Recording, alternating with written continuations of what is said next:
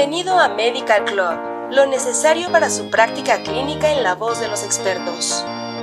Material de uso exclusivo para profesionales de la salud en México. Al reproducir este podcast está confirmando que es un profesional de la salud. Bienvenido a este nuevo capítulo de Medical Club. El día de hoy hablaremos del trastorno límite de la personalidad. Esperamos que el contenido de este podcast te sea de ayuda para ti y para tus pacientes. Debemos iniciar mencionando que la personalidad se entiende como un patrón complejo de características psicológicas profundamente arraigadas y difíciles de cambiar, que se expresan automáticamente en casi todas las áreas de funcionamiento de un individuo. Es un conjunto de pensamientos, emociones y conductas articulados entre sí por una serie de mecanismos psicológicos que proporcionan consistencia e individualidad a cada persona. La personalidad se considera sana cuando el individuo muestra capacidad para relacionarse con su entorno de una manera flexible y adaptativa, mientras que la personalidad disfuncional se expresa por pautas inflexibles y no adaptativas de percibir, pensar y relacionarse con el mundo y provoca malestar, consecuencias sociales y laborales, así como dificultad para afrontar los problemas de la vida y las situaciones cotidianas. El trastorno límite de la personalidad, o TLP, es un trastorno psiquiátrico común que afecta a alrededor del 1 al 2% de la población general y del 11 al 20% de la población clínica psiquiátrica. Con relación a la distribución por sexos, es más frecuente entre las mujeres en proporción de 3 a 1 con respecto a los varones, el diagnóstico suele elaborarse antes de los 40 años. Las personas con TLP tienen una vulnerabilidad a los estados de hiperactividad emocional y a factores estresantes sociales e interpersonales debido a anomalías en los sistemas neurobiológicos que sirven a la regulación emocional y la responsabilidad del estrés. En condiciones estresantes, son incapaces de regular sus emociones y volver rápidamente a un estado emocional base. Se desconoce la causa exacta, pero se sugiere que es el resultado de una interacción entre influencias genéticas, neurobiológicas y psicosociales que afectan el desarrollo del cerebro. La transmisión genética y heredabilidad han mostrado evidencia moderada de su implicación en este trastorno se caracteriza por patrones generalizados de inestabilidad afectiva, alteraciones de la imagen de sí mismo, inestabilidad de las relaciones interpersonales, impulsividad marcada y comportamiento suicida.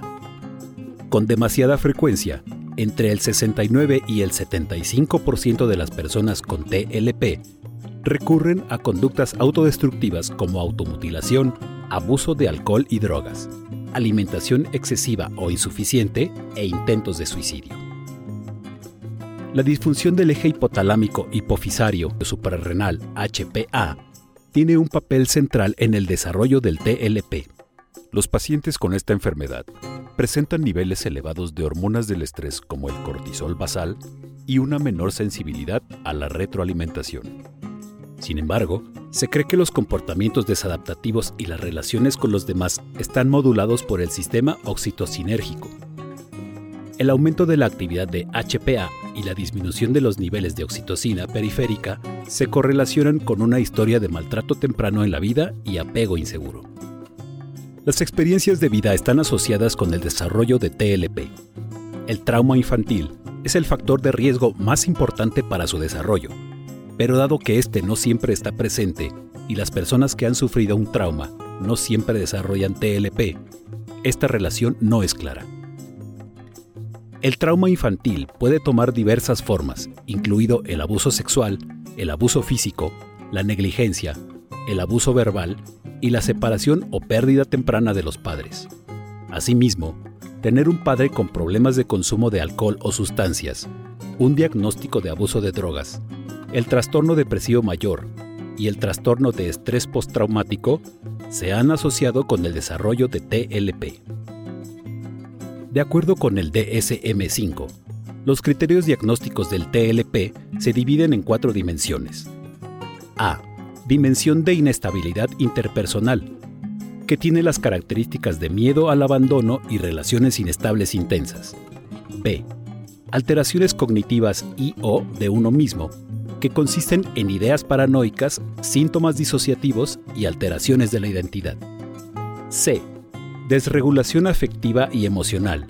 Y D. Dimensión de desregulación conductual que tiene impulsividad y conducta suicida.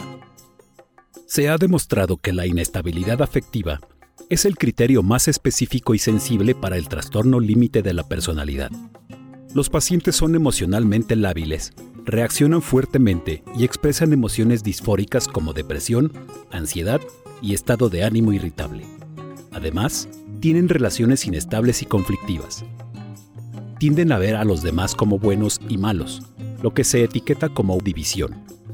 Pueden volverse fácilmente dependientes de los demás, pero también pueden tener cambios dramáticos en sus sentimientos hacia los demás.